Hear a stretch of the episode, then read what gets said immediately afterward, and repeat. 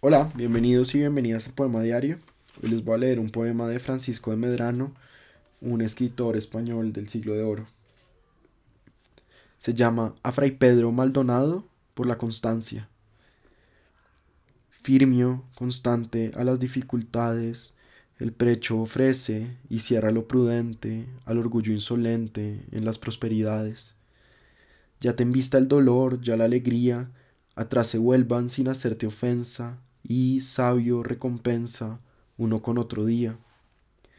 Vive de espacio, olvida cuerdamente lo pasado, no temas lo futuro, mas con seso maduro, goza del bien presente, que todo es humo y sombra y desaparece, dejará Eutropio sus preciosos lares, sus rentas, sus lugares y cuanto le envanece. Dejará ahí del tesoro amontonado, con afán gozará cual heredero que no acata el dinero ni a la privanza helado.